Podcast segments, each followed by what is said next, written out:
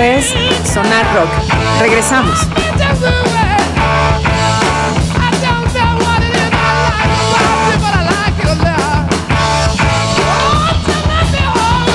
Esto fue el señor John Bohan con Moby Deep.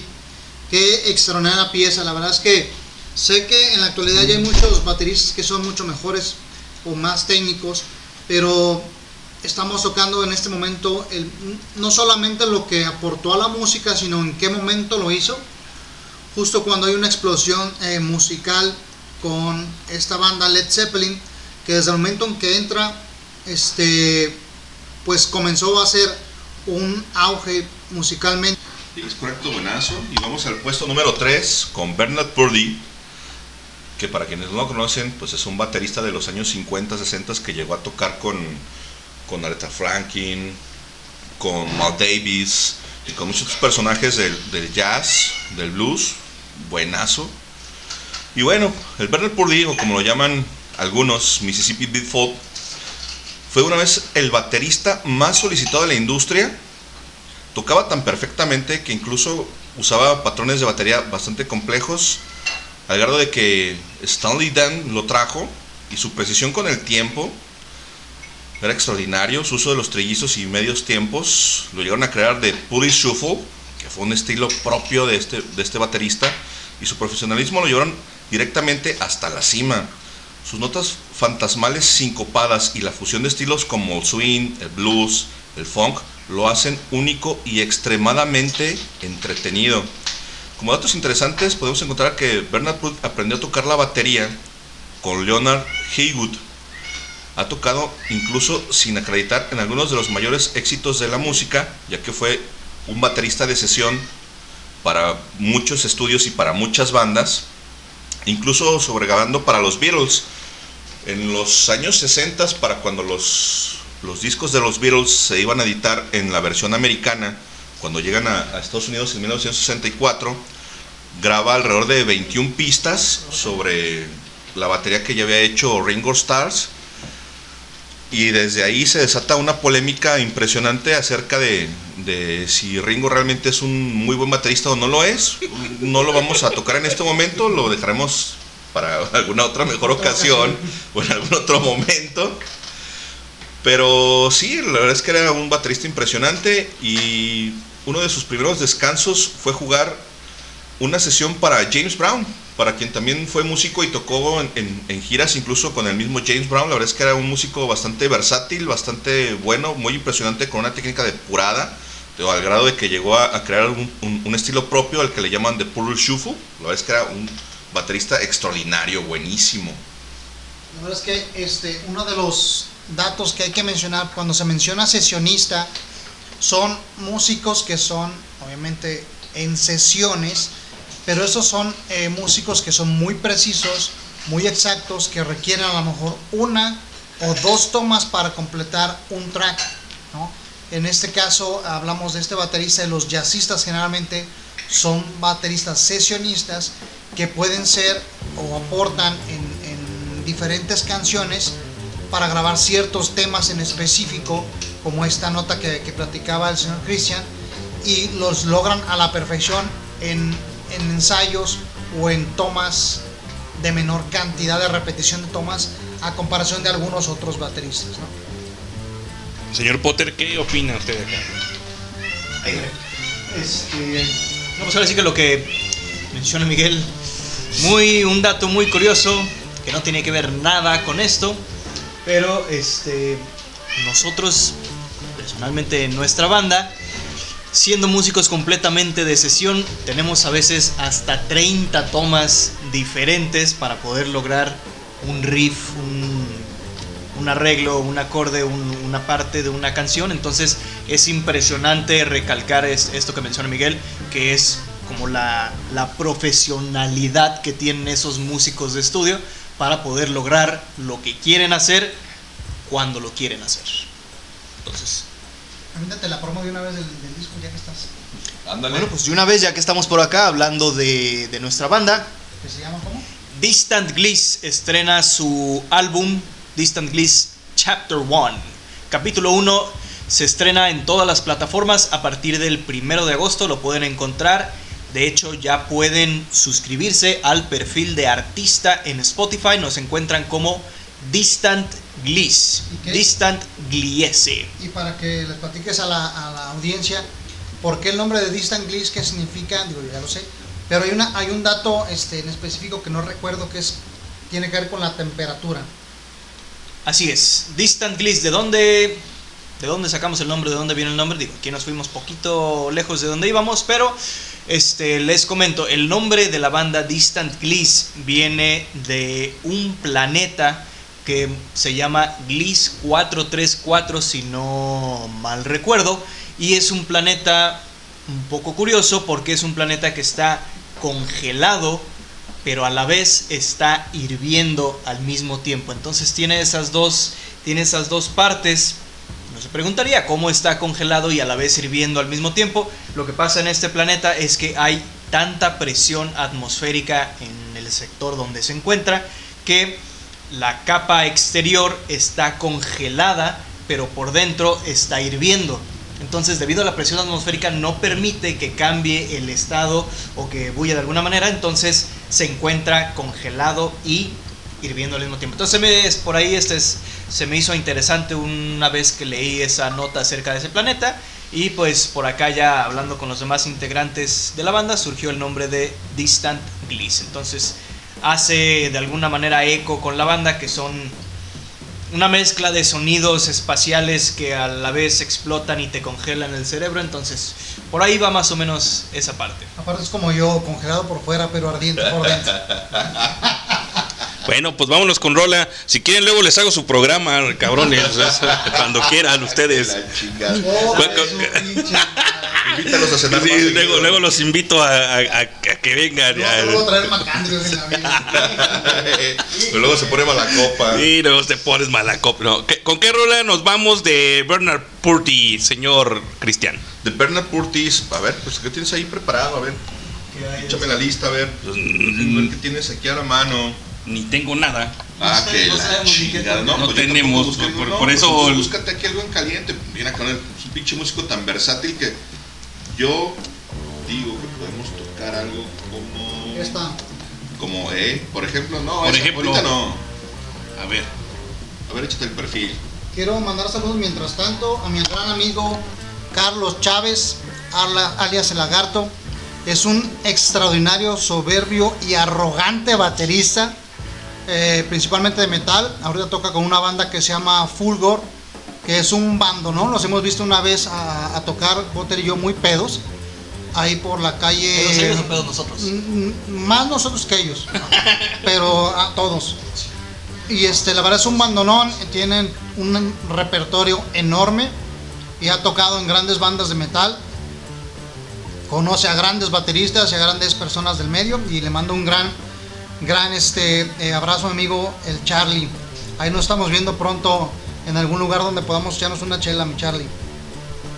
Abrazos para el Charlie. Pues ahí están los Distant Gliss. Y ese, bueno. Eh, y va a salir su eh, Álbum EP. álbum EP. ¿Cuándo? Primero de agosto en todas las plataformas. Primero de agosto. Ahí están. Ahí les va. A ver, ¿cuál? cuál Song Chris? for Areton, de 1972. Por favor. carnal. Ya sus 1972. Eh, a ver, ¿y qué, y qué disco es? No, porque pues es que esto no lo conozco. Soul is the Pray for Little. A ver, acá. No, no lo quites a la Ya andan pedos, ya no les den, ya Oh, no les den el que les whisky. chingué, ya no les den- Delicioso De ese whisky. pinche Macanus o Macanas, ¿cómo se llama ese cabrón? Eh, se llama eh, Ensamblo. Ándale, algo así.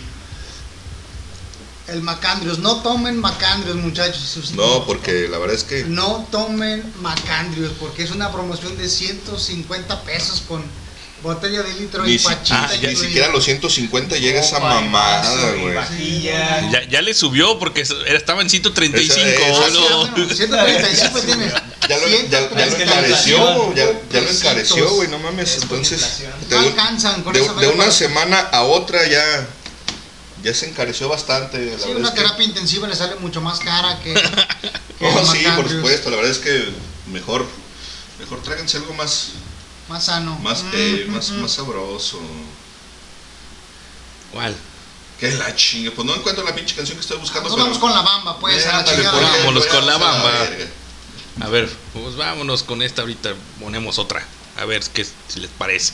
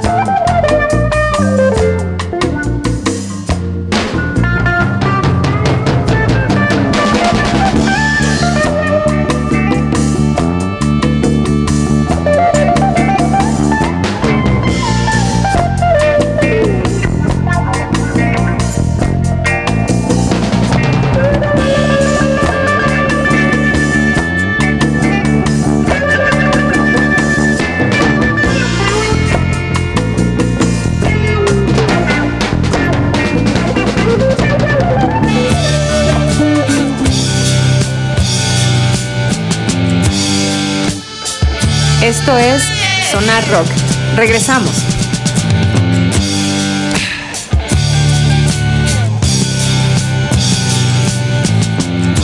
Ziggy played guitar.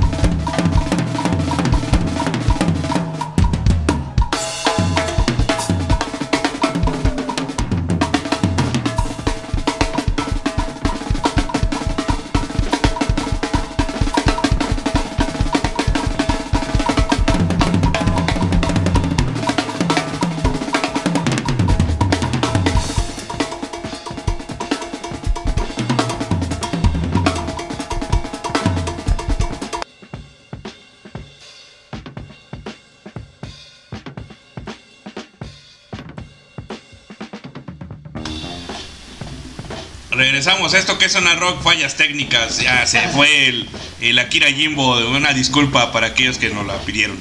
Dice que en la parte del talón del baterista, no de ustedes, tiene eh, una clave. Eh, no es como un password, no. Es una clave, es un instrumento musical que marca los tiempos en, en los- en las canciones. Entonces aquí la tiene en la parte del talón. Tiene un doble bombo, pero en la parte del, del talón trae la clave. Y dice que toca también eh, los demás contras con los pies. Este. Y dice, bueno, que nos manda muchos saludos. Este, que porque le cortamos su rola. Este, que qué pasó con eso. Dice que aparte que es muy feliz cuando está tocando la batería. Hay, hay algo con los japoneses, bueno, sí no, o sea, me, me está platicando él lo que hace, mi amigo lo que hace Akira. Y algo muy impresionante, digo, cuando hay al- algo excepcional y lo hace cualquier persona de cualquier país, pues es impresionante. Cuando lo hace un japonés o un chino, la neta no. Pues esos güeyes ya están hechos para hacer cosas impresionantes todos los días. No sé, la verdad es muy impresionante lo que hace este cabrón. Y lo que iba a decir es que como que traen un rollo con, con la música latina, los japoneses, que les gusta la cumbia, la salsa, todo este tipo de mariachis japoneses, asiáticos, güey. La neta es que sí, traen ahí como que una onda. Los de Tokyo Orquesta Jazz, por ejemplo, güey, que son, que son músicos asiáticos que traen ahí un- una onda muy, muy tropical- tropicalizada con, con la cuestión latina, con el jazz, con todos los ritmos latinos, con la salsa, el merengue y todas estas. Igualmente están pegados a la costa, ¿no? Entonces también tiene que ver mucho. Sí, claro, porque si le das la vuelta por el otro lado, güey, entonces estás más en corto, güey. Ah, desde luego. Sí, son desde caribeños. desde Sí, sí, sí, Son también. caribeños, Ciertamente. definitivamente. Están más pegados a Hawái que, Claro que este ya con los terraplanistas no tendría nada de sentido, pero bueno, Eh, Estaré en otra tierra. estaría en otro lugar. No, tenés que darle toda la vuelta al disco, Sí, güey. ¿no? exactamente. Porque, pues si está plano y se cae, güey, imagínate, güey. Chido una chinga. pobrecitos. ¿Quién lo regresa? ¿Cómo lo rescatas, güey, no? Qué, qué chinga. Ahora sí Está, que, está en chino. a menos que Atlas los levante con su mano, ¿no? Y diga, a ver, güey, vas a pendejo, ya te caíste. Eh. ¿Con qué vamos a seguir, señor Hans? Vamos a seguir con el puesto número 2, que es, le pertenece a, a Neil Peart. Neil Peart es conocido como el increíble baterista de Rush, quien lo eligió después de una audición porque les recordaba a Kate Moon de The Who. Al final del día no se parecían en nada a Moon. Además su estilo eh, es contundente. Moon estuvo muy relajado con su sincronización. Pero Peart es posiblemente el jugador más meticuloso y técnico de todos los tiempos. Eh, pues ahí eh, tuvimos el placer de verlo a él y su increíble enorme batería en vivo antes de su fallecimiento. Eh, sí, claro, obviamente, sí, claro, antes de que se enero del fue- 2020. antes de que antes de que falleciera, eh, sí, envolvió sus 360 grados e in- incluyó eh, muestreadores digitales y muchas más cosas. Tocó cada parte de una banda completa durante un solo. En datos interesantes, Nate Peart fue el letrista principal de Rush. También escribió siete libros de, no ficción. Curiosamente, antes de audicionar para Rush, era parte de la banda llamada Hush. A menudo invirtió la orientación de su baqueta, jugando con el extremo de la culata hacia afuera. Para aumentar la capacidad de tiro de arco, se acostumbró porque cuando era joven se rompía las puntas de los platos. Y para comprar otros nuevos, pues igual. Aquí hay que escuchar este esta rolita de Rush.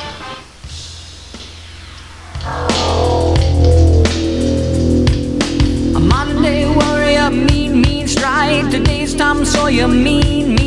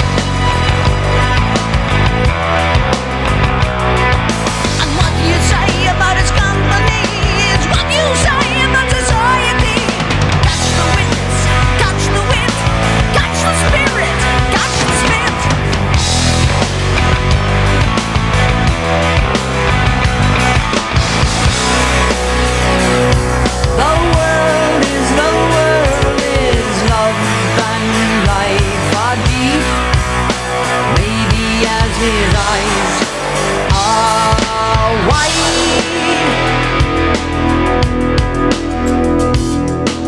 Exit the warrior, today's Tom Sawyer. He gets high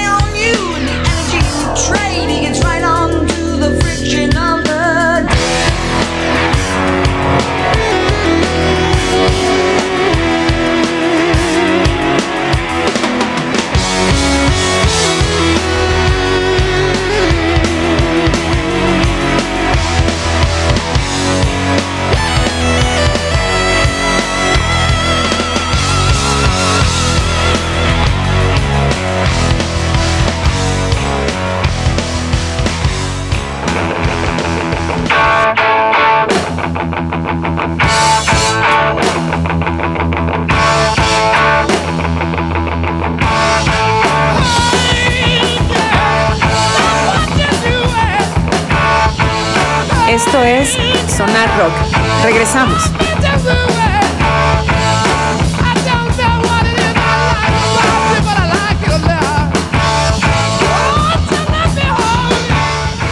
Así es, gente, esto es Sonar Rock, 11 con 32 minutos de la noche. Ya regresamos, estamos de vuelta aquí.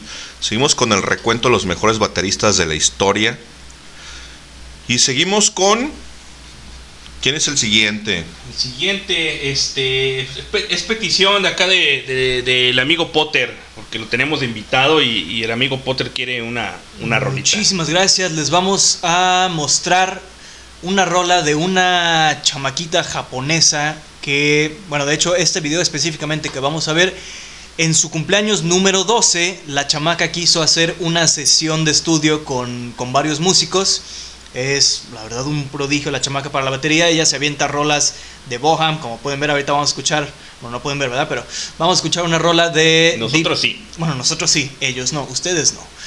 Es una rola de Deep Purple, la chamaca se avienta rolas buenísimas en la batería y esta es una sesión de estudio que se aventaron, que ahorita le comentaba este, a mi compa Hans, que esta de hecho a mí me gusta más que la versión de Deep Purple, se avientan un cover muy chingón, la verdad. El cuate que, que hace la voz es un tacataca también, pero canta muy, muy chido. Y pues, ahora sí que, ¿qué más les digo? Escúchenla, está bien chingona esta versión. Vamos a escuchar a los Takataka. A los tacataca, así es.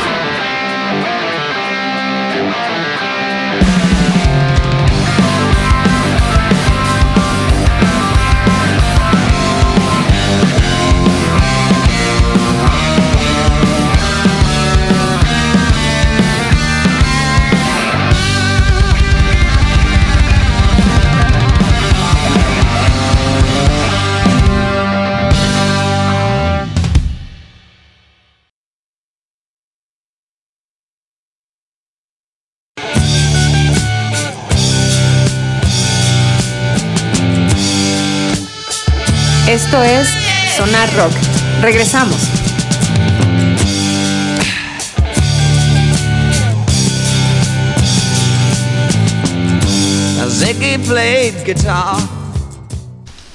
Buen cover acabamos de escuchar con estos taca taca, dice. El buen Potter. El buen Potter. Eh, eh, sí, los nipones. La, la chica se hace llamar eh, Yoyoka. ¿Yoyoka? ¿Así? Eh, así, tal cual. Pero busquen en YouTube y pues a ver si les gusta.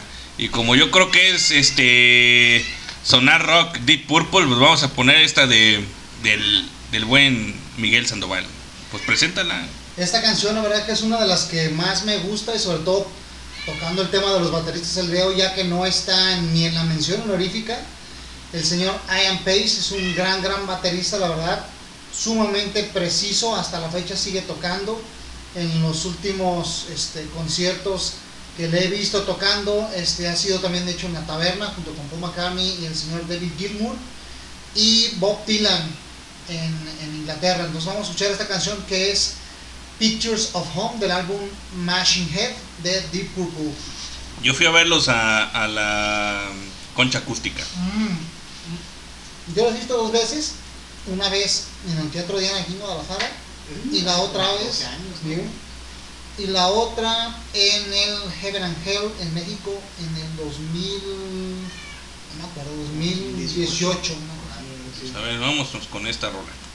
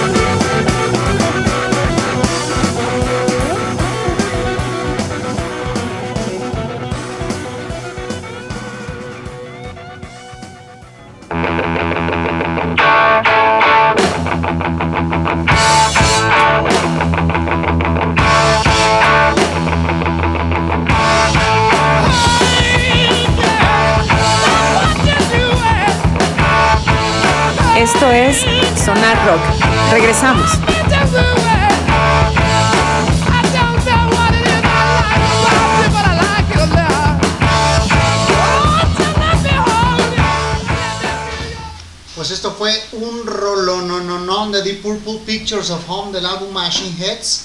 ¿Qué tal les pareció la rola, señor Christian? Es buenísima, la es que Deep Purple es de las bandas que a mí me gustan un chingo porque son bastante versátiles y esta canción la es que la batería suena impresionante, la guitarra tiene un ritmo súper cabrón, está...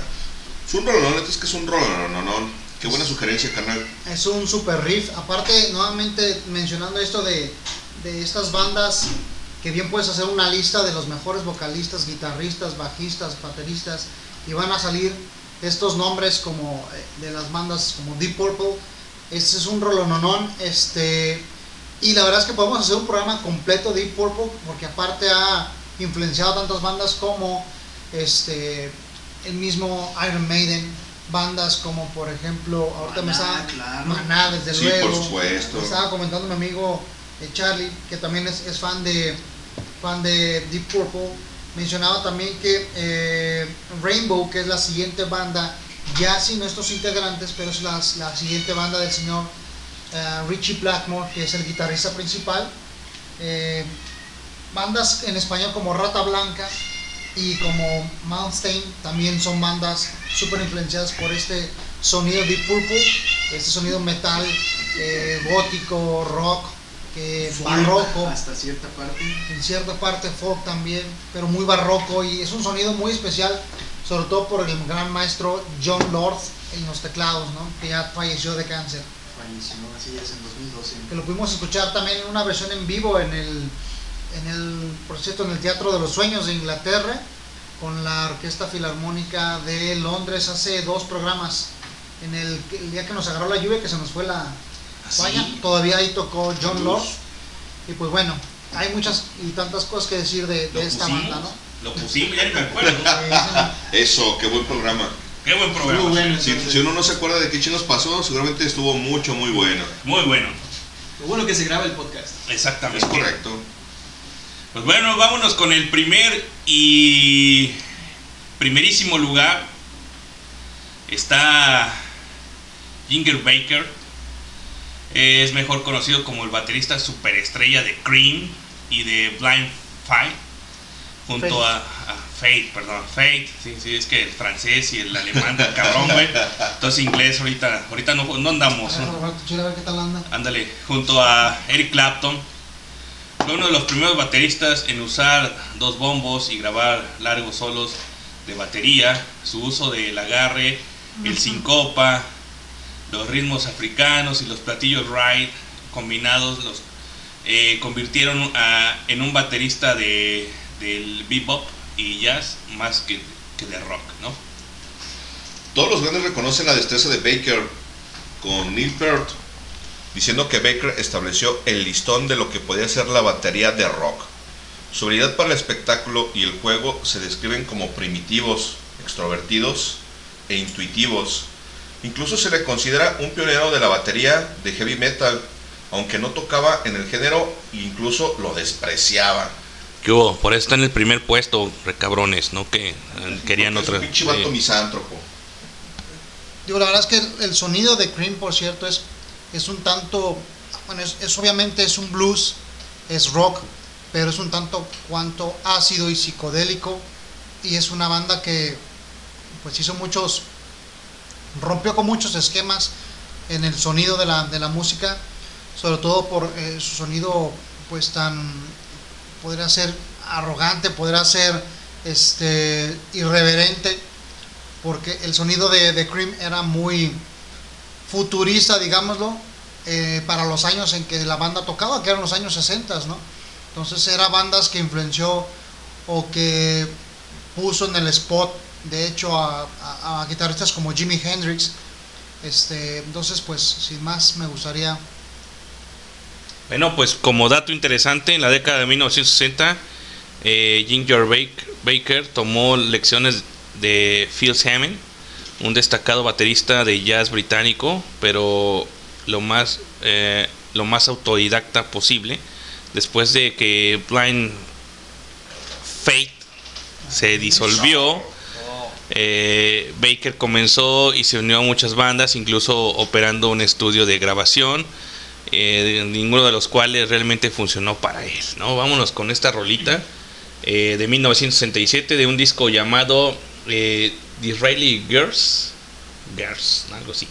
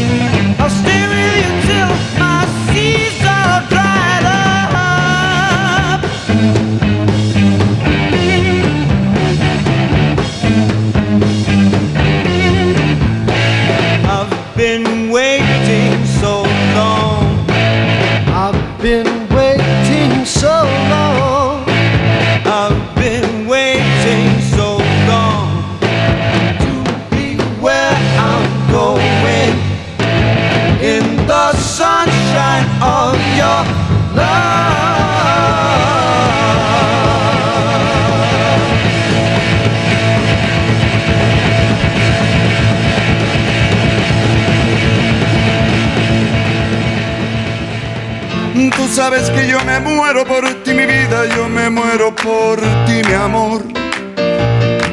Que necesito Esto de es boca a boca Sonar Rock. tu boca Regresamos. Nació mi dolor. Quiero que me mates con un beso y otro beso para resucitar. Yo quiero que me des otro abrazo y en tus brazos yo quiero reventar. Regresamos a esto que es una rock. Eh, escuchamos el primer, el primerísimo lugar, Ginger Baker de los Cream. Buenísima rola. Y pues bueno, eso ya lo conocemos, ¿no? Eso es de 1967.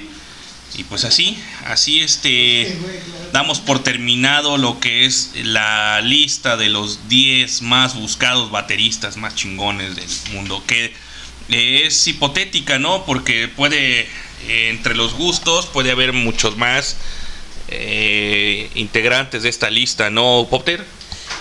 Ahora sí que, como dices, ¿no? Es, varía mucho de la perspectiva de cada quien y lo que quieras estar evaluando. Si quieres estar evaluando popularidad, técnica, originalidad, creatividad musical. Entonces, me pareció bien la lista, está bonito. Hay varios que yo personalmente no conocía, ahora conozco, me gustaron. Personalmente difiero un poco con el orden de la lista, pero independientemente de, este, muy bien, muy bien la lista, así es. Señor Miguel. Eh, creo que coincido mucho con, con, con Harry, con Potter en, en lo que mencionaba. Estuvo muy bien conocer a muchos bateristas, sobre todo incursion- incursionar en estos tintes de jazz, que es muy curioso como muchos de los bateristas que aquí aparecen en esta lista son jazzistas y muchos son sesionistas.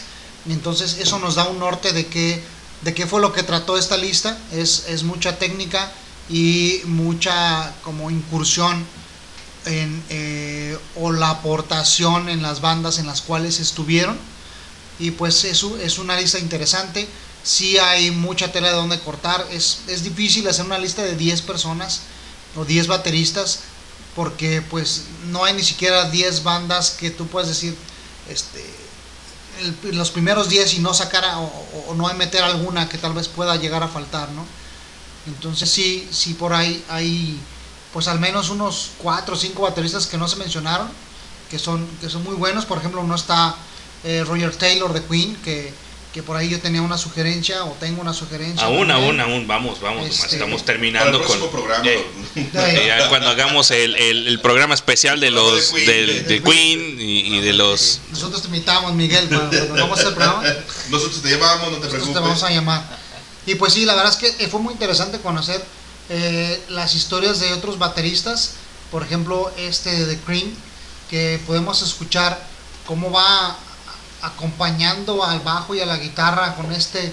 riff de batería pues es, es, es tanto pues es raro no porque es es muy como muy constante el tum tum tum tum tum tum y al final de la canción es un es un verdadero pues no quiero decir que desmadre no pero es es, es, este un caos al final de la canción no en todos los instrumentos.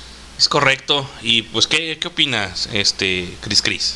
Pues como siempre estoy en desacuerdo porque hicieron un cagadero con la pinche lista. ¿Por qué vergas no metieron a Nick Mason, por ejemplo? Ahorita la vamos a tocar. es uno de mis bateristas favoritos, por ejemplo. Que igual, como decía el buen Pote y como decía el buen Miguel, a final de cuentas es una cuestión de subjetiva y de gustos. La neta es que para mí Nick Mason es un baterista súper talentoso. La neta es que son muy buenos. Para mí todos los músicos que han, que han participado en Pink Floyd son súper virtuosos, cada uno de ellos en su instrumento. No está ahí y bueno, es válido, ¿no? Por ejemplo, pudimos haber metido a Alex de Maná también.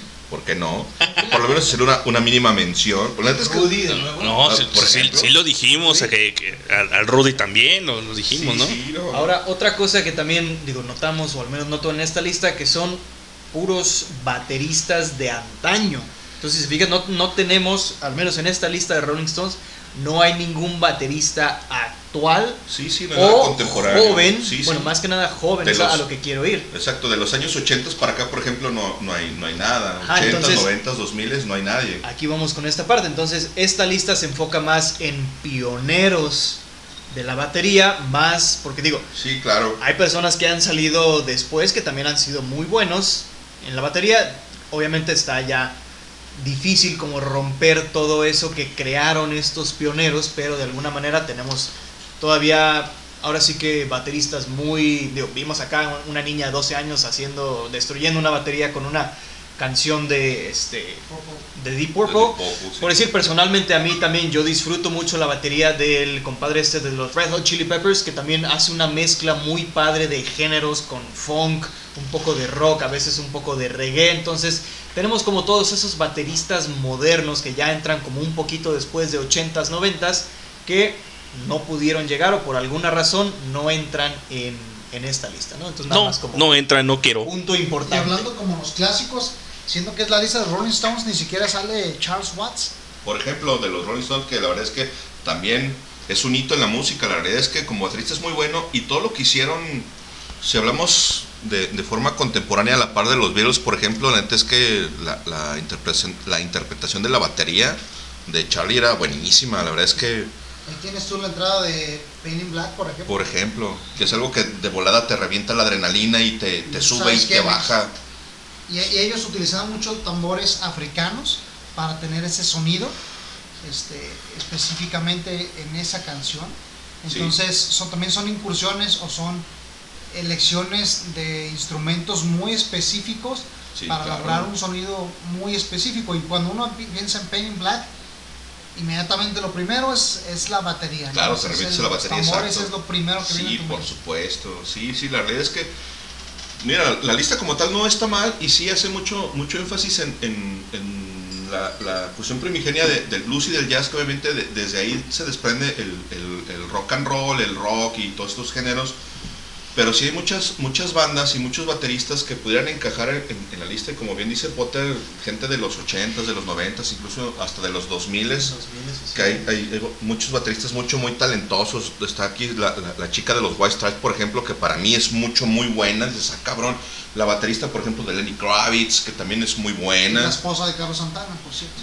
la mujer de Santana por ejemplo. Sí o sea hay, hay infinidad de, de- de- de músicos de, de batería que también Travis, son muy buenos. Ah, pues mira por ejemplo exacto. O sea sí sí la verdad es que si, si le rascamos y le buscamos un poco habrá un Sí chingo de gente sí sale por ahí. Sí que puedes decir, ah cabrón, ¿y por qué no están? Por ejemplo, el baterista de los de los Strokes, que a mí me gusta mucho, una banda que me gusta mucho y que acabo de ver recientemente, la neta es que también Radiohead, ti- tienen lo suyo, por ejemplo, de Radiohead, de, de Pearl Jam, incluso Ralph Ulrich de, de Metallica también es un Cierto, buen baterista y también, dices, cabrón, Claro. y el vato ni, ni sus luces, entonces no aparece, no tiene ninguna mención y la verdad es que como bateristas, para mi gusto, muy bueno. Muy buenos. Yo no soy fan de, de- de Metallica ni, ni- ni- ni del género, pero la verdad es que como baterista es bastante bueno, entonces sí, es una cuestión bastante subjetiva y como clásico está, está buena la lista, está sabrosona. A lo mejor en algún otro momento podemos hacer otro programa con, con- con bateristas, Bateristas, ah, del momento. exacto, de- de- del resto de, las décadas y de otros géneros que también son bastante buenos y que neta es que no, no, no podemos pasarlos de- desapercibidos y decir, bueno, no son buenos.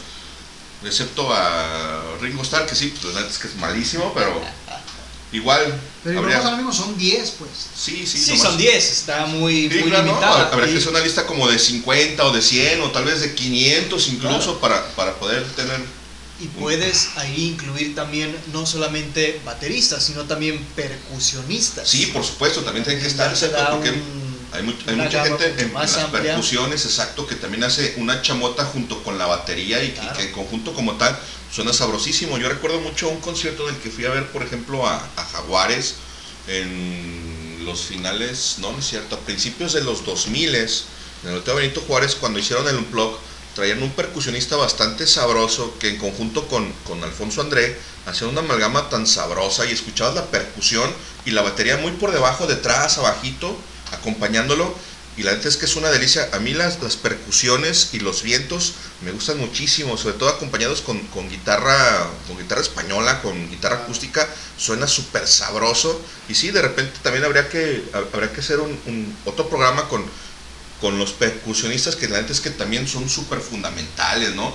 Timbales, Claro, tienes toda esa chimbés. parte del, del jazz latino que se mete por un Tito Fuentes, Por el rey del timbal. Entonces, Es te vas correcto, por toda sí, esa parte sí. de las percusiones que también te crea una gama impresionante sí, de sonidos. claro. Y es Sí, parte de la cultura bonita del Sí, sí, bandas como los Scatalax, por ejemplo, que tienen también un- un- una, una sección de batería y de percusión súper sabrosa, o a los ah, Social Club, Ah, Buenavista. Buenavista. Buenavista Social Club. no te vayas tan lejos. Santana. A- Santana al con- mismo Carlos Santana que siempre trae percusiones además de la batería y que también suena súper sabroso. Sí, la verdad es que todas esas cuestiones latinas que vienen de, de- de la cuestión afroamericana o de la cuestión africana como tal, que también es súper rica y súper sabrosa, la verdad es que sí. El ritmo básico de la percusión. Ahora sí, Sí, que ellos exacto. se basaron completamente Sí, en la sí, percusión correcto. para Ritmo frontillano. De hecho, también yo tuve la oportunidad, eh, junto con otro de los integrantes de la banda This English, con Román, de ir a ver a, a Kim Crimson, que Sí. traía tres bateristas en el escenario. O sea, Ah, trae cabrón. un baterista que es percusionista, que es este con ritmos afrontillanos, es un baterista jazzista y es un baterista este eh, progresivo. Entonces, la combinación de las tres baterías está encabronada. Y volvemos al, al punto que tocábamos ahorita. Todos estos tres bateristas traen cada quien su teclado Sí. y cada quien trae su propio cerebro. O sea, cada quien está Sí, sí, monitoreando Sí, sí, de forma independiente su cada uno de propio instrumento. Entonces, bueno, hay mucho mucha tela donde cortar, ¿no? En este instrumento. Pues sí, este, ¿qué les parece si para el próximo programa nos aventamos bateristas, percusionistas, dos, ¿no? Yo no quiero. No, es un chico de jale porque hay que hacer mucha investigación y que es una selección bastante grande. tarea. Ah, sí. No, la verdad es que es una chamota. Sí, ¿verdad, re cabrones? Pues yo hago la tarea y pues sí. Yo todavía tengo chance de desvelarme y, y- y echarle este sabroso al sonar rock todavía el, el miércoles 6, el próximo miércoles 6, porque el 13 no, ya tengo el acto académico el 14 y no voy a andar en vivo, no, no, gracias. Oigan, y gracias a No todas se las puede. personas que nos siguen escuchando. Todavía tenemos 497 A personas. la verga, estamos al Aferrados. punto del en colapso. Aferrados. 195 países que conforman el planeta Tierra, Venga, su Ok. madre. según mi último conteo. Es- no ¿Y es los interestelares? Bueno, no, yo solamente hablo del planeta Tierra. Ah, ok. Este, tal vez eh, saludos a las personas que nos escuchan desde Plutón, Ah, la este, espación interes eh, la estación interes- interestelar. A través de la, de la Interespacial. sonda don- donde Hans ahí grabó su nombre junto con, con el de Misha. y- El Michi y el Kenneth. Según aquí el, te- el telecaster, el telecaster, no, es el caster nos menciona. Este, según la Sí, sí, según la guitarra. guitarra, Eh, según la guitarra. Clapton y de Y de muchos otros. Ajá. Nos, nos saludan desde México. Tenemos 895 personas conectadas de México, 3.677 de Estados Unidos, 2.525 de Argentina, de La población Ecuador, total de Argentina. sí, no mames. Argentina, Ecuador, España. España. 3.797 personas, de España A la 1.245.000. chingada. Más que De- la población entera de Es Chile. ¿no? correcto. Sí, sí. De Sí. España, este, 275 personas. De Chile, 687 mil. Brasil, 3 millones 245 Sí, mil. tiene sentido. De Sí, allá Reino sí son. Sí, allá son un chingo, güey. Sí, de acuerdo. Sí, eh. 589 mil de personas y pues personas colindantes, ¿verdad? Estos países. Sí, sí, y aquí en Oblatos. Eh, sí, aquí- La Santa mayoría son de, la Cecilia, mayoría son de la En tierra. Oblato, Santa Aquí en la Cecilia. República de Tlajomulco, ya casi llegando acá a la Saludos. barca y Colotlán y toda la Hollywood. gente. Saludos a Robert De Niro, Al Pacino, Anthony Hopkins, a, A Robert Brad- Smith, que también Robert nos Smith, escucha, güey. Sí. Cooper, a ¿Cómo todas las no? personas que nos escuchan desde, desde A Hollywood. Jennifer Aniston, cabrón. Mira, güey. Eh, ahorita no, no están conectados ni Mercurio ni Venus, güey. Marte tampoco, mira. güey. Ah, ¿no tenemos nada por allá? No, no, no. Está el Urano, si lo traes. eh, no, no hay nada conectado. No, es no, que no. la diferencia ahora está cabrona, güey. Estamos Sí, a, no, sí estamos en... a varios cientos años luz, entonces. Faltan como seguro- 10 años para que les llegue el podcast. Exacto, el podcast les va a llegar como dentro de 10 años, entonces dentro de 10 años les actualizamos esa estadística porque fuera de la Tierra está un poco más complicado que nos Claro. a escuchar. Todavía ni siquiera subimos el podcast, entonces aguántenos tantito. Dentro de 15 años hablamos y les contamos dónde nos escuchan allá en Marte, Venus, Plutón, sal- Júpiter. Saludos de Brasil, precisamente nos escucha nuestra amiga Jane Ferreira.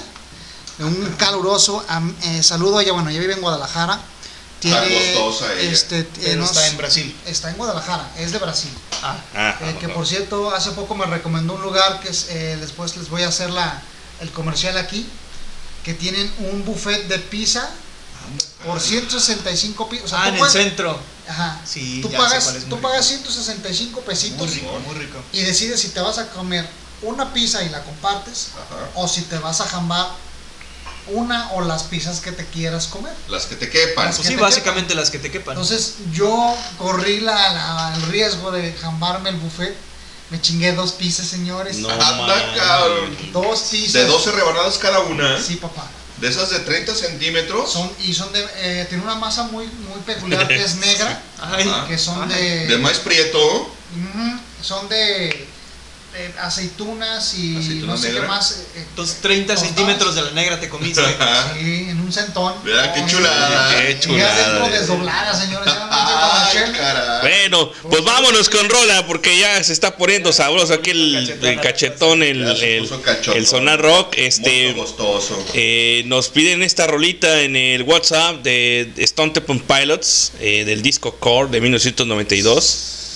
Ah, qué Eh, buen track. qué Ah, qué esa bonito rola. track. Eh, eh, ¿Es, es de Brasil ese track? Sí, como no. Totalmente. Este sí, este que sigue sí es de Sí, no, no, ah, no, son, Bueno, son, no, son los. Stone Temple Pilots. sí, Ahí van, ahí van. Ahí van para, para mi estimado y nunca bien ponderado amigo de la infancia, Héctor García.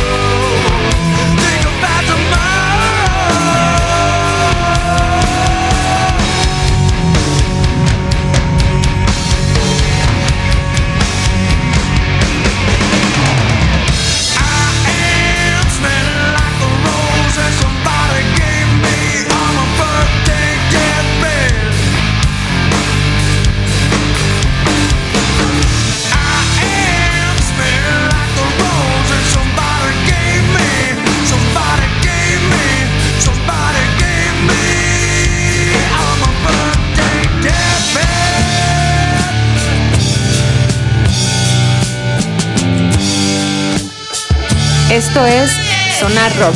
Regresamos.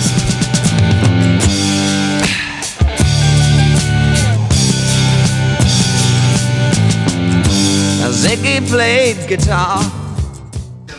Regresamos a esto que es Sonar Rock. Escuchamos a los Stone Temple Pilots Core. Qué buena, qué buena batería se escucha también ahí los Sí, cómo este, no. Stone Temple Pilots, Claro, yo tuve la oportunidad de verlos acá en el 2012 en el Telmex. Lamentablemente ni siquiera se llenó, carnal. Yo fui ese día, me acaba de quedar sin chamba y estaba dudando si ir o no porque pues tenía una liquidación no choncha, no jugosa, pero dije, sí, puedo ir y despilfarrar unos 500 varos para ir a ver los Stone Temple Pilots. Porque en ese momento, de las bandas de grunge, que a mí me gusta mucho el grunge y, de, de las ondas noventeras, pues ya nomás estaban vivos los Stone Temple Pilots y pues Pearl Jam, que la neta es que yo por ese güey, yo creo que ni regalado iba a ver a Eddie Vedder porque no me gusta a mí Pearl Jam, pero bueno. ¿No te gusta Pearl Jam? No, güey, a mí me gusta Pearl Jam, güey. Me caga Pearl Jam, güey. Pero bueno, total que ahí voy a ver a, a estos cabrones. Y llego a la taquilla del Telmex, güey, porque estaban ahí los revendedores en Chile. ¿Cuánto? No, que 500. No, meterle a ver como 500 baros por un boleto. Y fui a la taquilla a preguntar a ver si de chingada había un pinche boleto de la zona más barata. Y digo, sí, pues tengo boletos, güey. ¿Cuál quieres? Échame el más barato. Y ya me dice, mira, el más barato creo que costaba como 150 pesos, una madre así, güey. Simón dice, pero ahí te va, güey. Tenemos una promoción porque como el, el lugar no se llenó, güey, dijeron la zona alta, que es el boleto de 150 pesos, no está habilitada, te voy a correr 150 varos y te vas a ir a la zona de abajo, güey. Ah, chingón, échame el boleto, güey. Pues fui y compré el boleto de 150 pesos y me metí a la zona media, por decirlo así. No recuerdo cómo verga se llama ahí esa mamada en el pinche teatro Telmex, güey. Una platea. o No me acuerdo cómo se llama porque las plateas son un poco más abajo y la luna no recuerdo si es ahí esa zona. La, la total es que me metí ahí, cabrón. Abrieron los güeyes de Disidente que yo los había visto en, en un par de ocasiones. En ese entonces estaban medio perdidillos porque ya tenía rato que pues ni, ni concierto ni nada, no, no habían sacado material nuevo. Ab- Abrió Disidente, pues prendió la banda, se puso chirillo. Salen los Stone Temple Pilots y la chingada. El concierto bien, a toda madre. Todavía estaba vivo Scott Weiland, obviamente. Chingón, güey. Pero una de esas, el Scott Weiland dice, no vamos a tocar Inter- Interstellar Love Song. Y se mete, güey. Y ya ves que los gringos son de que se meten y no regresan. Ese pedo es más bien como una onda latina, güey. Pues se meten y se acaba el concierto, güey. Sí, sí, a la verga, güey. Y de repente por ahí unos cabrones borrachos se encabronan y empiezan a meter que si las palomitas y el vaso con el refresco, la chingada, porque es que en el Diana sí, sí te venden bebidas y mamada y media, y sí te puedes meter a- al, al foro como tal, a diferencia, por ejemplo, de lo que pasa acá en, en el, en el Santander, que no puedes meter ni alimentos ni bebidas a, nada. a las salas. Allá sí, güey. Y llegan los de seguridad y se empieza a armar la pelotera. Y yo caliente porque no me tocan. Dice, bueno, estos hijos de su puta madre de seguridad, ¿por qué vergas vienen y quebran sus culeros? Cuando nomás aventan una pinche putadita de palomitas, güey, que pues es de carta, que güey, no van a matar a nadie con las putas palomitas, ¿no? Pues ya me empezó por unos vergazos y me quedé, bueno, hijos de su puta pues que traen culeros. Y yo descuento a dos cabrones y corren, me salgo a la chingada, güey. Puse dos trompas a unos cabrones, pum, pum, ñaca, ñacas y, ay, no demo, ya me voy. Me salí a la chingada, ay, no demo, ya me voy. Me, me fui a la casa, güey, llegué, a la- llegué al cantón, güey, iba en mi carrito, llegué, pinche carro, ta madre, güey. Prendí la computadora, puse Interstellar Love Song, como tres o cuatro veces seguidas, repetidas, güey, junto con un par de caguamas, y a huevo, tran, tran, y ahí estuve, güey. Y con eso terminé totalmente satisfecho, neta es que el espectáculo sumamente bueno, buenísimo, ver a Scott Weiland en vivo, una chulada, güey. Después cuando vienen en los Stone Temple Pilots, como cabeza de cartel para el Roxy del, el Festival Roxy, del, creo que fue el 2016 o 2017, ya no estaba Scott Weiland, y traían a un cabrón imitador, y te digo imitador porque era un vocalista que venía vestido exactamente como había vestido Scott Weiland en la gira anterior. El güey cantaba muy bien, prácticamente igual, güey. Si, si a ti no te dicen Scott Weiland ya se murió y tú ves este vato, dices, güey, pues son los Stone Temple Pilots. No te, no te das cuenta que el cabrón no es Scott Weiland. Le dije, bueno, este hijo de su puta madre, ¿por qué vergas trae incluso hasta la misma mascada que trae el pinche Scott Weiland, no? ¿Qué pedo con este güey? Yo no sé si la banda se lo exigió, yo no sé si el vato dijo, me voy a meter en, en el papel de este vato y vamos. No sé, güey, antes que nunca investigué, pero no, no me gustó, no se me hizo chido. Igual, pues la presentación súper buena, la ejecución de estos vatos, la neta es que en vivo tienen un chingo de power, tienen un chingo de punch, es súper chido ver bandas en vivo. A mí me emociona un chingo ver bandas en vivo, porque precisamente era lo que les comenté hace un rato, es el pedo de la adrenalina, de verlos en vivo, güey. Está súper perro, está súper chingón. La verdad es que la ejecución de, de- de todos los integrantes de los Stone Pop Pilots, buenísima, incluso el, el del cantante, güey, muy buena. A mí no me gustó e- e- ese detalle de que el güey hubiera salido vestido como tal. Dices, güey, este Claro. vato es un imitador, no es un vocalista, no es otro cantante, no es que digas, güey, pues es que se murió el Scott Weiland, pero vamos a ir adelante con, con otro vocalista, jalamos a fulano, a mengano, a perengano y te lo traes, no hay pedo, no pasa nada. De alguna manera esa persona, ese imitador, no está expresando de alguna manera su persona. O sea, Sí, simplemente está, Está- imitando, entonces no da esa oportunidad de, Sí, sí, es- crecer es- o de explotar. Está asumiendo el papel de alguien más y, no lo que realmente pudo haber hecho él. Beto sabe si su prestación hubiera sido de menor calidad o incluso de mayor calidad. Claro. No, jamás Claro, lo vas a saber, cómo estás a dar cuenta. Pero, pero así pasó y la neta es que disfruté el concierto bastante. siempre no me gustó ese detalle, pero sí verlos en vivo, ver las bandas en vivo, la neta es que es súper chido, la neta está mega chingón. El baterista, pues súper bueno, ¿no? Yo estaba encantado viéndolos así, me embelecido de la pendeja. Es más, no querían ir por cerveza, güey. Estaba así de, güey, no quiero ir por cerveza porque lo estoy viendo estos cabrones, tal vez no los vuelva a ver en la vida. Ya se murió Scott güey, obviamente no lo voy a volver a ver. Yo lo había visto una- un- un- un- en una ocasión anterior, dije, pero no quiero moverme de aquí porque tal vez el día de mañana dicen, entonces queda la chingada, güey. Los dos Sí. palos ya valieron madre, nos desintegramos y se acabó, güey. ¿Sí te acuerdas cuando vinieron al lienzo charro, no sé qué cosa ahí en Huentitán? El Huentitán, el, ¿qué es? ¿El alto? El alto. En el Margarito Ñañez. Sí, sí te acuerdas que vinieron también. Yo fui ahí esa vez y... ¿Fueron ahí? Sí, güey, hubo mucha, mucha, mucha banda. Este, fue un concierto de rock eh, muy chido y estuvieron ahí, güey. Estuvieron ahí en el, en el Margarito Yáñez. Pues lleno de... No, no manches. Y en abril, cabrón, estaba lloviendo. No manches, Horrible. qué raro. Pero ahí... Pues al foro, qué raro, ¿no? Sí, no, sí, qué sí. raro. que lloviera. Sí, no, raro que No, lloviera. claro que ver, no, y raro fue dices, mames, ¿por qué chingados el pinche Margarito Ñañez? Que además es chiquito, güey. Sí, ¿Por no, qué no ahí te vas está. a la Plaza de Toros, por ejemplo, que es algo más amplio que en, es- que en esos años La Concha, se, usaba un chingo? ¿no? Y de hecho, a, a la Plaza de Toros le cae mucha más gente que a la Concha, güey. Porque te acuerdas que en ese entonces la Concha todavía tenía la gradería que hoy en día ya no tiene. ¿Ahí lo tienen? No, ya ya, no. la quitaron a partir de hace como, puta, hace como 10 años, güey. De hecho, la remodelaron y en realidad nomás quitaron la, las- la- la gradería y la, la reaperturaron. ¿Quién abrió? No me acuerdo si abrieron los garigoles o abrió más chingón. Estuvo. No recuerdo si era Cuca o eran Forceps y Caifanes, güey. Cuando recién traían la gira, pero ya no estaba Markovich ahí con ellos, güey. Que de hecho a, a los Guns cuando vienen a tocar al Jalisco hace que unos puta, En el 30 años, 94. ajá, Hace casi le, 30 años. los Stone Temple Pilots le abren a, a Guns N' A los. Guns N' Roses, Simón, los traían de teloneros en ese entonces. Vámonos con Rola mientras nosotros hablamos en, en este conocidos. en, en mute. En mute. Esta rola nos lo pidió eh, Diego Puertos, no, no Diego, Santi, Santi Puertos.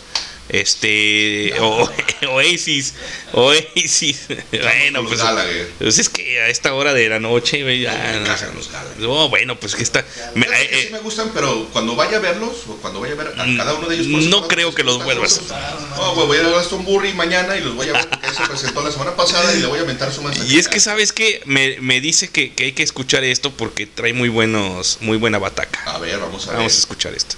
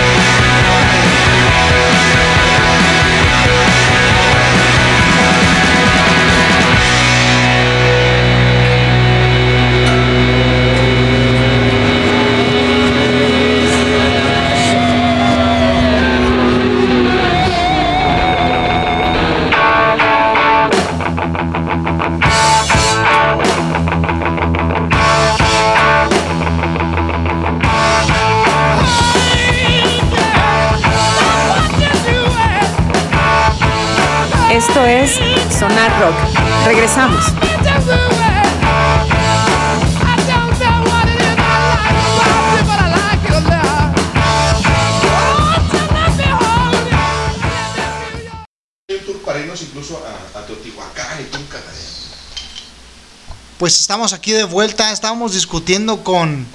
eh, pues ya dejamos un poco de lado el tema de los bateristas. Ya, la verdad, los bateristas. Este, no, pero estamos hablando un poco, bueno, estaban hablando un poco offline acerca de las bandas que tienen estos grandes conciertos y estaba este en la conversación hay un dato que a mí me llama la atención en este momento de que decía en aquel entonces una persona que el mejor concierto la- al que ella había acudido era una de Britney Spears, Y, Y este y aquí el 3 discu- de marzo. y que exactamente y aquí en el mismo 3 de marzo estuvo yo Roger Waters que pues nada que ver En 2007. no, pero qué tan de la chingada debe estar la música en estos momentos que no hay alguien como Britney Spears, cabrón. Sí, claro, O sea, que dices, güey, en show, en, en show, ahí tienes show. por ejemplo al cabrón este de cómo del Bad Bunny que va a salir actuando en una película con Brad Pitt. Sale Sí, de no. asesino. Ojalá Brad Pitt lo mate a la verga. No habla porque el güey no, el güey no, no habla bien el español. Entonces el inglés dijeron, ¿sabes qué, güey? Chinga tu Ah, madre, güey. Para empezar. Entonces, bueno, eso de chingas más lo incluí yo, no creo que se lo hayan dicho, pero seguramente lo pensaron. Pero bueno, ese era el tema de conversación offline, pero totalmente de acuerdo. La verdad es que el show de Roger Waters yo tenía la oportunidad de verlo dos veces. Igual yo, sí, claro. Es, Mágico. yo creo que quedas a deber, cabrón. Quedas a deber. Impresionante, ¿no? Sí. Sí, solamente eh, eh, hay conciertos en que dices, güey, Ve, ve- ve dónde estaba. Yo estaba en, en la fila, no sé, 12 o 13, no sé. Te caía el sudor. y es que la verdad Ah, es que pues mira, que te voy a decir que si lo ves 100 metros más atrás, Se ve más chido. está más perro, sí, neta, güey. sí, sí. es Porque lo yo que iba a siempre lo he decir. visto más atrás. Tienes la vista panorámica. Exacto, de toda la pantalla, porque hay detalles de los que luego de repente te pierdes. Saludos a mi compa el peloncito que nos, se- que nos este, eh, roló un, un, un, bai- un Baisa. Ah, chingón, por el pinche pelón. Sí, ese, ese concierto de, de Waters aquí en el, en el, El el 3 de 3 de marzo, me tocó ir a verlo y la verdad, pues aparte que fue un conciertazo, me tocó una experiencia bien chingona porque estaban a como a dos eh, gradas hacia abajo de nosotros un señor eh, eh, y su señora, el señor vestido acá con, con traje de, de manta, conjunto de manta con collar de perlas, bueno, de collar tipo de jade Ajá. sus este lentes, ¿cómo se llama el, el, el, el este el que hace muchos movimientos de la UNAM? Moncho, Poncho, ¿cómo se llama el? ¿El roco dice? No. Ah, no, no. Bueno, después les, debo la- el nombre. Este, con su señora vestida, hagan de cuenta como Janis Joplin, y se estaban fumando un churro, pero que nos traen horneadísimos a todos. Y en la bocanada de humo se dan un beso súper romántico enfrente de toda la banda. Y digo, qué perro Ponte que tengas por favor, 50 años Para la batería. ir a, ir ver a, a- a tu, no a tu banda, pero al artista que tanto te gustaba cuando eras joven cuando eras joven. y que puedas revivir ese momento eh, mágico tantos años después, ¿no? Son una de Un las con tu pareja. con un super gallosaurio. Este, y pues Y es algo y con, con la sí, y sí, claro. Y con tu mujer por un lado. Correcto. ¿Con qué vamos, señor Hans? Vámonos con rola que quiere Chris, este, una de, del, del medley de 1971. One of These Days para promocionar un poco la batería con, con el maestro Nick Mason, que el buen ¿todavía amino... estaba Sid Barrett ahí o ya No, ya no, no, no. Sid Barrett estuvo únicamente en, lo- en los primeros dos discos y en ese entonces ya no estaba, ya estaba recluido en el pinche manicomio porque ya estaba muy pirata, porque a raíz de los ácidos le resultó una esquizofrenia de la cual seguramente hubiera sido propenso en algún momento, porque pues, obviamente es una cuestión genética, no, no, no, no por cuestiones ambientales, por llamarlo así, pero ya, ya no era parte del grupo, ya estaba Ni, ni ahí... siquiera era parte de este plano. No, no, No, ya, ni, deja- no, ya- deja tú del grupo. Sí, exacto, ya ni siquiera sabía qué chino estaba pasando en, en- en su vida, ¿no? Seguramente ya estaba viajando a las estrellas. Vámonos con One of these days. Así es. Ya casi nos vamos, señores y señores.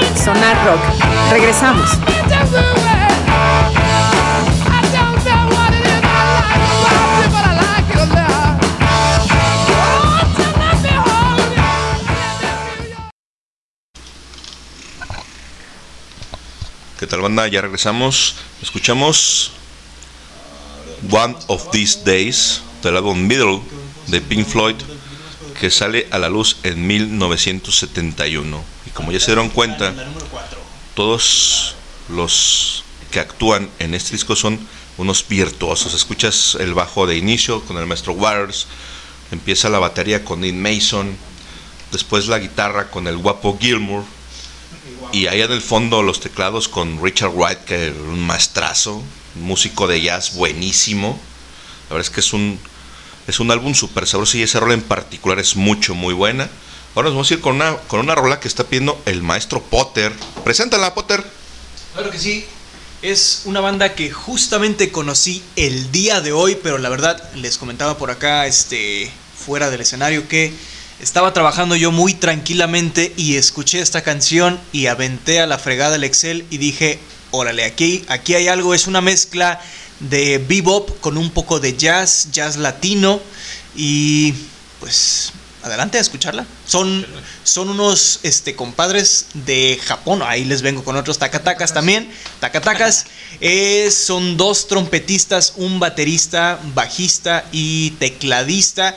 Y hay un cuate en la banda que es como el... eh, para mí personalmente hace mosca, es un cuate que es como un showman, que nada más está como para incitar a la gente en los conciertos en vivo, como para alebrestar a la gente, porque originalmente esta banda, como se inicia, era nada más uno de los trompetistas de la banda y este cuate que es como el showman hacían conciertos en vivo, entonces el trompetista empezaba a tocar mientras el showman incitaba a la gente o alebrestaba a la gente. Entonces ya después decidieron agregar un poco de más elementos y se crea esta mezcla impresionante de música que vamos a escuchar a continuación. Se llaman Soil and Pimp Fantastic Planet.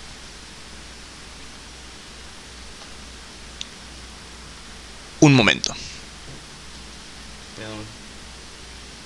Que ponte offline. Ah, no, es que, es que no lo está dando un error ahí. La... La plataforma. que no quiere. No, en YouTube, a ver, déjalo sí, buscar. En YouTube, sí, claro que sí. También por aquí unos este, pequeños problemas técnicos para Ahora, estas. El pinche highball les, les hemos pagado 200 Millones de dólares. 2050 dólares a estos de su puta madre No, Spotify para que nos no permitan reproducir todo y subir sandeces como se nos hinche un huevo como para que se vean con sus mamadas. Mañana voy a hablar con el pinche ejecutivo de Spotify que no mame la riata porque Por favor, márcale, hay que mandarle Exacto. un ¿Me correo. un- 2050 dólares o qué chingados No, claro. porque hemos quedado que es una canción en Spotify y no nos es posible. Entonces o me regresas mi varo o a ver qué chingos haces porque me estás colmando el pinche buche de piedritas. Ahí está, ahora sí, después de los problemas técnicos, vámonos con esta canción Fantastic Planet de Soylent Pimp y mañana tenemos este una conversación con el director ejecutivo de Spotify.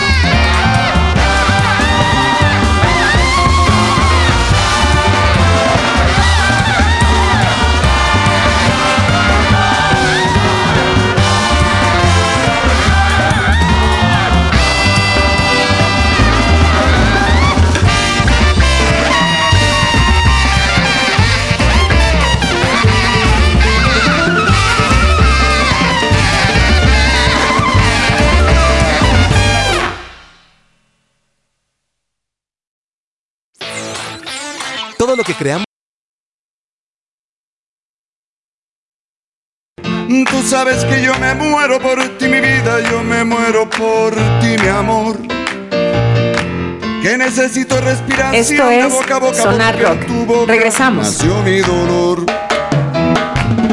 Quiero que me mates con un beso y otro beso para resucitar. Yo quiero que me des otro abrazo y en tus brazos yo quiero reventar. sabrosa rola de po- por la noche de los tacatacas, ¿no, Potter? Así es, Soil and Pimp. Una chulada de rola, una mezcla de géneros impresionantes. Si tienen la oportunidad, busquen algún video de esta banda tocando en vivo en, en YouTube. La verdad, su show en vivo también está muy, muy padre y se puede apreciar como toda esta diferencia y cómo van jugando con todos los instrumentos porque los trompetistas van cambiando de diferentes este, vientos que utilizan. Entonces, el show en vivo de estos compadres también está muy padre. Si tienen la oportunidad, búsquenlos. Soil and Pimp. Chris. Oh, qué chulada. La verdad es que le decía a Potter fuera del aire que me suena un poco como a rockabilly, un poco de calipso, un poco de funk. La verdad es que está buenazo. Si no me dice que son tacatacas, yo digo que esta es una, una banda cubana, una cosa así muy latina, muy sabrosa. La verdad es que suenan súper bien. Yo no los conocía, la neta es que los voy a buscar, los voy a agregar mañana mismo a mi playlist de Spotify porque está súper, súper sabroso, güey. Está chingón. Señor Miguel. Precisamente estabas mencionando que querías escuchar algo así de metales, ¿no? Que te gustaban Ándale, mucho la- los metales y los ritmos afroantillanos. Y la verdad es que sin nada que ver, no sé, uno dice, esos son japoneses, jamás, jamás lo pensarías. Sí, no, jamás te lo imaginas. Es una gran sugerencia del señor Harris. Y pues eh, me gustaría continuar con una canción, no sé cuántas canciones nos queden. Pues yo ya nos vamos a despedir de en vivo y aquí vamos a seguirle eh, echando echándole al eh, no no alcohol no este echándole Un tecito de un manzanilla. tecito de manzanilla Es con una banda del 2009, nos vamos a despedir. Esta es una gran banda. Chequen los integrantes. Eh, la banda se llama Them Crocom Vultures. Es una banda eh, creada en el 2009. Los integrantes son Josh Home de The Queen of the Stone Age, el bajista y tecladista nada menos y nada más que el señor John Paul Jones de Led Zeppelin y el baterista Dave Grohl de Foo Fighters. Esta canción eh, no es la canción que más me gusta, sin embargo eh, me gustó sugerirla por eh, la- el programa del día de hoy que son los bateristas, la, la temática del día de hoy. Es una canción, de hecho el nombre es muy, eh, me gusta mucho, es como muy cómico, irreverente, no sé. Se llama Caligulov y es del 2009. La verdad que el sonido de esta banda es, a mí se me hace pues extraordinario y no tiene mucha discografía. Sin embargo, bueno, pues aquí se los dejamos. Tu obtuvo en el Billboard el lugar número 12 en el año 2000 vendiendo 70 mil unidades. Este, en el Billboard, Billboard 200, pero vendiendo 70 mil unidades. Entonces, pues bueno, esperemos que les que sea de su agrado y eh, me despido, no sin antes agradecer nuevamente la voluntad este, y las ganas de estar dedicándonos su tiempo para darnos este, esta, este espacio. Nuevamente en un miércoles ya prácticamente eh, casi la una de la mañana aquí en Guadalajara. De acuerdo. Y saludos pues a, a todas las personas que nos escuchan desde los diferentes rincones de los diferentes países que nos han prestado su tiempo el día de hoy. Potter algo que agregar Híjole, pues digo, muchísimas gracias por la invitación. Este es, repito, mi primer, este, mi primer misión, mi primera vez, se podría decir, me están desflorando aquí en Sonar. Ah, ponte de pechito, papá. Mi primera vez en Sonar Rock, este, querido Radio Escuchas, este, les saluda su amigo Potter. Un gusto estar aquí con toda esta gente, con esta bonita gente, escuchando bonita música y compartiendo datos curiosos acerca de la música. Arriba la menomalía y sigamos adelante. eso Chris Buenas noches, si me escuchas. Muchísimas gracias por invitarme. Un placerazo, como siempre, estar aquí en el Sonar Rock, en la Casa de los Gatos. La pasé muy bien. He conocido un poco de algunos bateristas que la verdad es que yo desconocía. Y con las sugerencias del Potter, la verdad es que la noche ha estado súper interesante. Espero que para ustedes les haya resultado igual. Escuchen el podcast, ya saben, lo encuentran en Spotify y en algunas otras plataformas. Nos escuchamos la próxima semana. Un saludo y un abrazo para todos ustedes, en especial para Wendy. Ahí nos estamos viendo. Cuídense mucho. Pues así llegamos al final de esto que es Sonar Rock. Eh, les agradecemos mil millones de veces que nos escuchen cada miércoles y presten sus oídos para escuchar estos balagardos que pues hacemos la tarea para que cada, cada miércoles escuchen el sonar rock. No, este es- este es- Muchas gracias y buenas noches. Y nosotros le seguimos con el whisky. Ahí les va este Dem Crockett Badgers.